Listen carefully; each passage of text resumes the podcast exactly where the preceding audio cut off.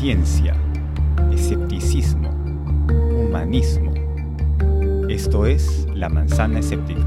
Vamos a conversar con eh, una persona muy interesante que está justamente en Lima para estrenar un documental sobre eh, una mejor vida, o lo que él dice ser una mejor vida, sin la creencia en un Dios. ¿no? Una mejor vida que tal vez podría estar basada en creencias filosóficas o em, tal vez científicas. Para poder eh, realizar la entrevista la vamos a hacer en inglés, así que a partir de ahora eh, tenemos que cambiar al inglés.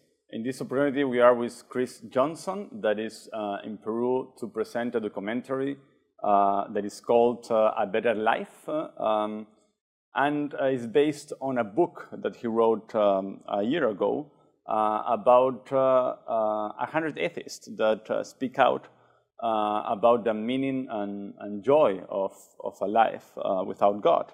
Chris Johnson is a photographer whose pictures have been seen in the New York Times. He also received the Kodak Award for Excellence in Filming.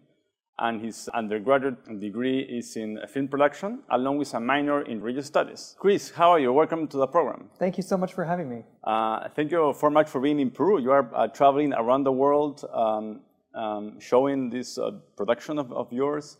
And uh, how this project began? I mean, why? Uh, because you uh, you were telling me that uh, you worked as a as a filmmaker for years, and then suddenly, like three years ago, you decided to uh, become an activist uh, for atheism. Why, why is that?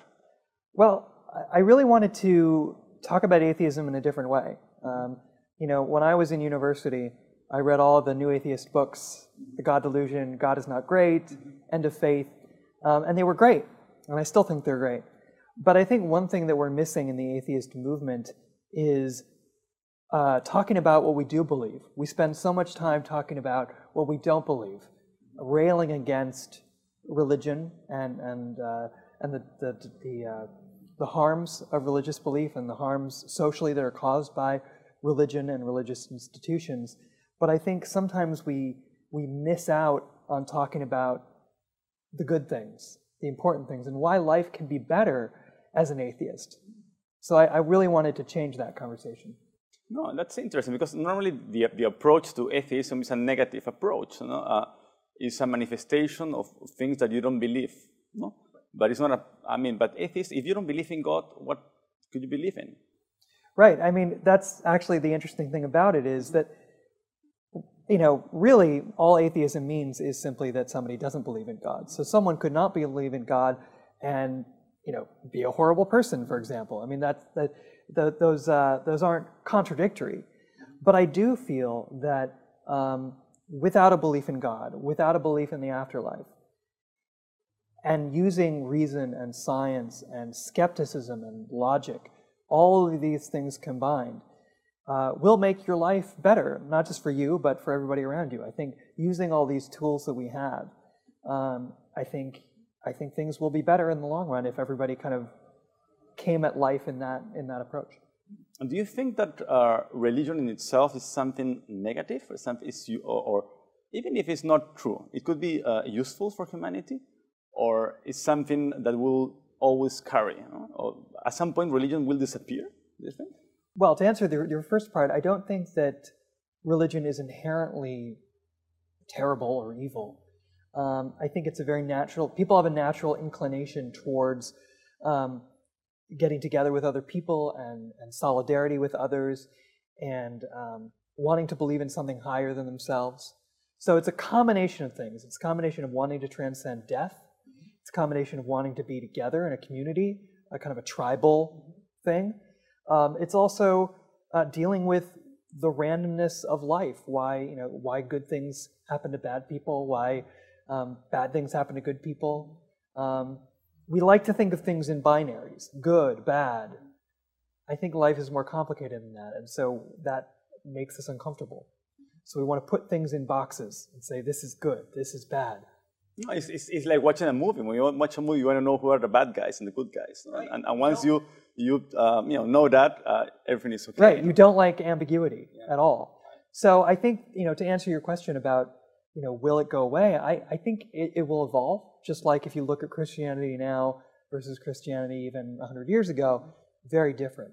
Um, and I think as long as we keep pushing, it'll change.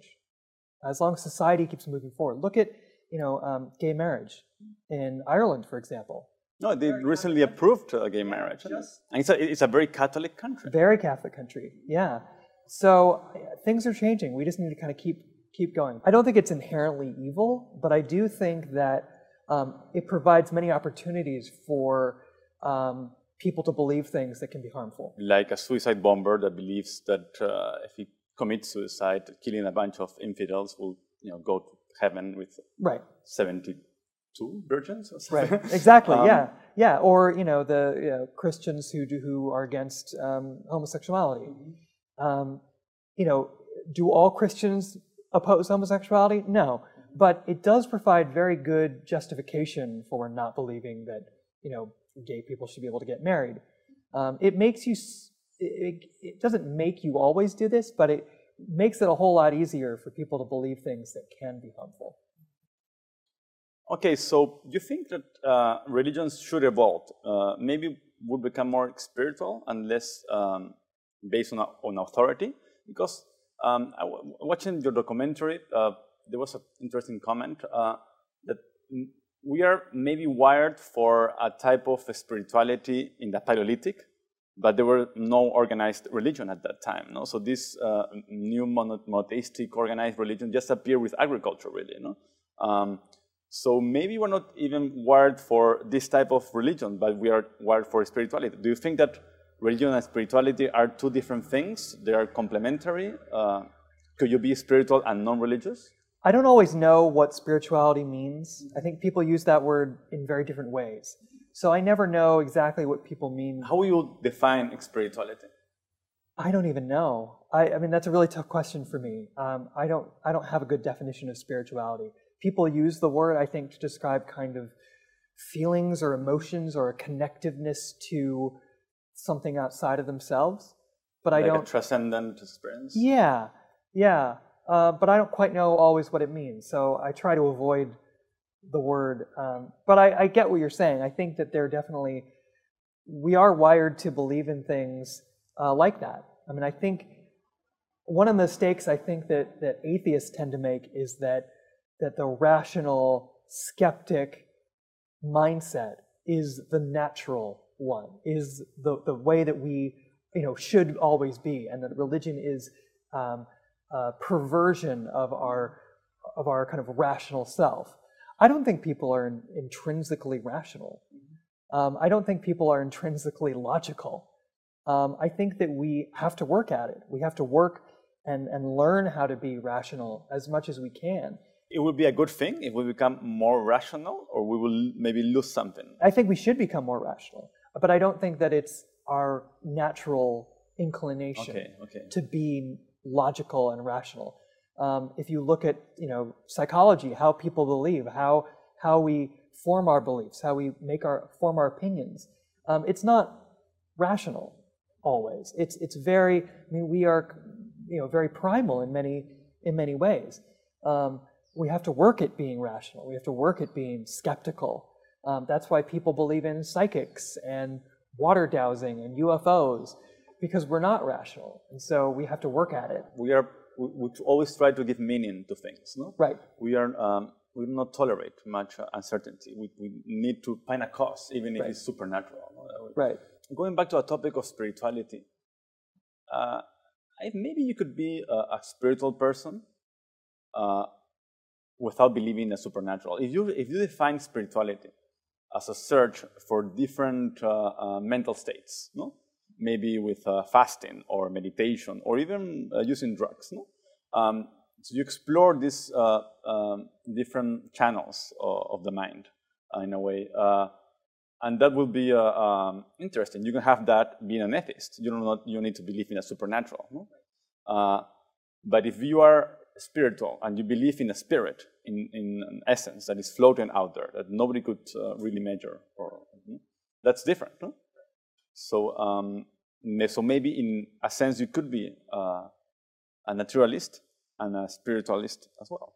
Yeah, absolutely. I mean, I think if you can, um, the the first definition you gave, uh, absolutely. I think that you know um, if you if you look at spirituality as being the search for these different states of, of mind and states of experience and consciousness, um, then yeah, absolutely. Um, I mean, very much like you know, I think Sam Harris likes Yes. to talk about that a lot, and I think that's great. I think that's you know using these ideas to change our conscious experience uh, could be very beneficial.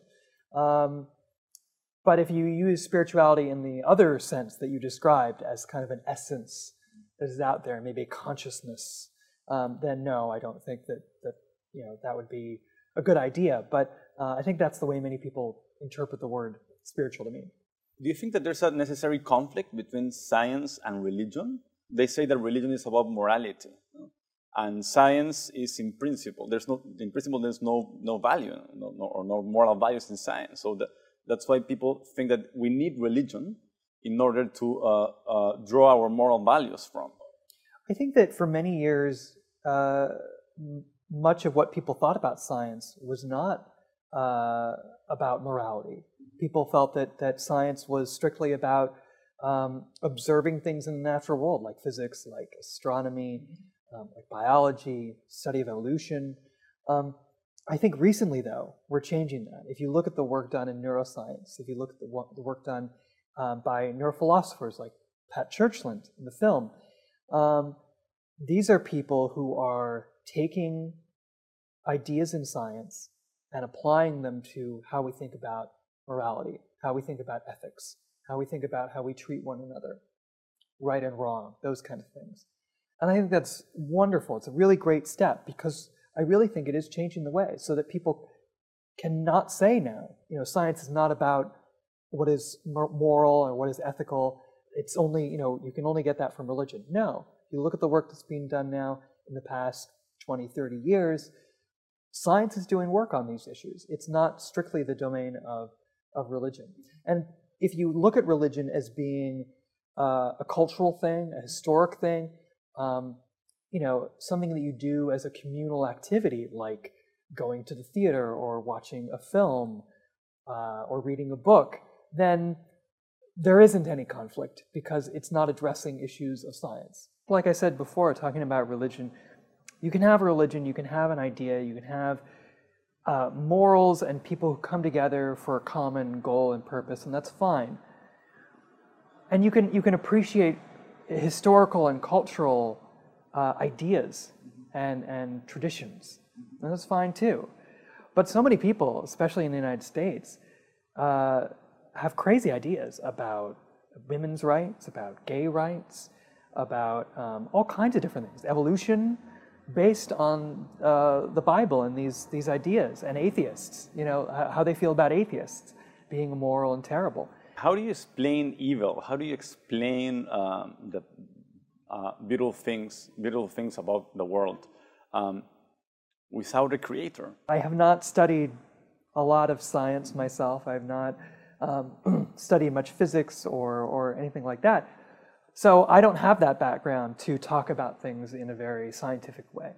Um, but I don't feel that I'm lacking in that sense because there are people I know who can explain these things better than I can.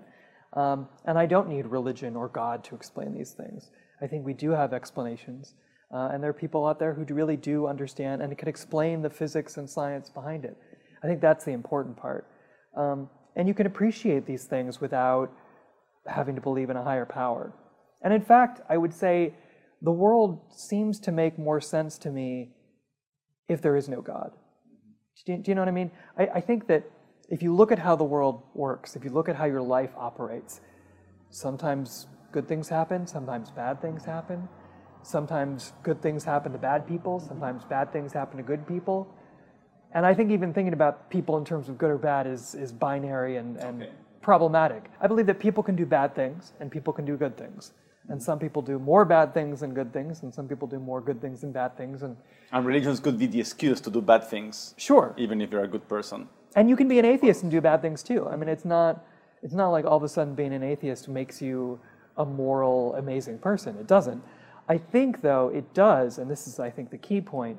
It does, I think, increase the likelihood that you'll come up with better answers if you have a framework to start out with that is natural, that is, you know, um, grounded in, in, uh, in rationality and skepticism. Uh, if that's your approach, I think the likelihood, not always, but the likelihood of coming up with better answers is, um, is more likely than, than if you believe in things on faith. And by on faith, we mean because, you know? You encounter a true believer, and you know that he's holding on only to religion, uh, and, and his life is miserable. Uh, there's no hope for a better life. During, I mean, how can you, uh, you know, put doubts in the head of that person? I think the best we can do is use the resources that we have to make life better for everybody, uh, as much as we can.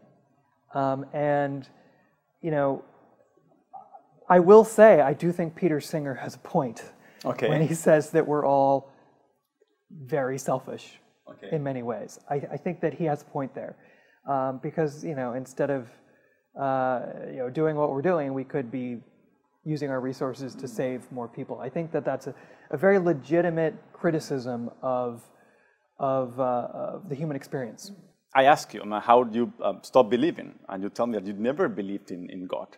Uh, and that's kind of uh, unique, at least for Peru.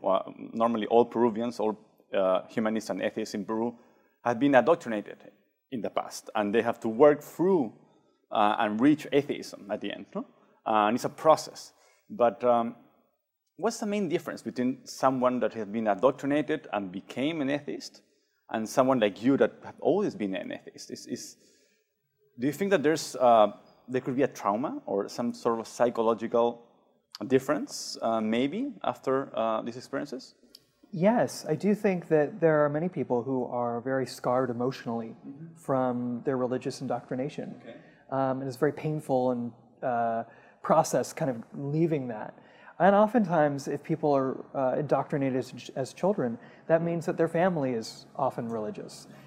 That then, if their family didn't also become atheists, then they have to deal with the, the difference between their very religious family and them being an atheist.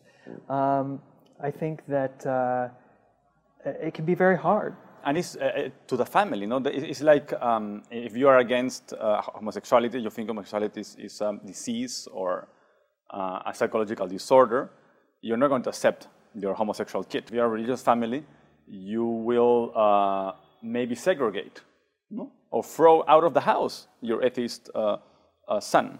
Yeah, and I actually I spoke to many people um, for the book who are gay and atheists, and all of them said to me uh, that the atheist part was more difficult for their family than the gay part. Uh, at the beginning of the documentary, you make a point, and I, I started to think about it. Why atheists are uh, related with rapists with immoral people, with um, all sort of you know bad things. I mean, and, and when you see the evidence, there's not really good evidence that atheism or believing in God is linked to morality. I think that when you look, when you get your morals from the process of using skepticism and rationality and logic and critical thinking, um, you're going to end up with better answers than if you get them from just, well, this book tells me so or this religious cleric tells me so, or just because. Um, uh, it's more likely to come up with a better answer if you have justified reasons for why this behavior is good and why this behavior is bad, or why in some cases this behavior is good and why that behavior is bad. So, um, but I don't know where, you know, honestly, I just don't know where that, those ideas come from. It just comes from very, it's a tribalistic thing, I think. It's, a, it's it's just something that has come up well, in many places. Yeah. yeah, rumors that come from the Middle Ages that atheists eat children. Right. It's um, yeah, it's crazy. I want to ask you about your uh, future plans. You are at the moment traveling around the world, um, showing this documentary uh, for a first time. We'll have the premiere uh, this afternoon in Peru uh, at uh, La Sociedad Secular y Humanista del Perú. We'll all be there. Um, and uh, what are, what are your expectations? Are you going to continue um, uh, doing activism in favor of uh, atheism? I don't know what the future holds for me. For now, I'm just doing these screenings. I'm traveling around.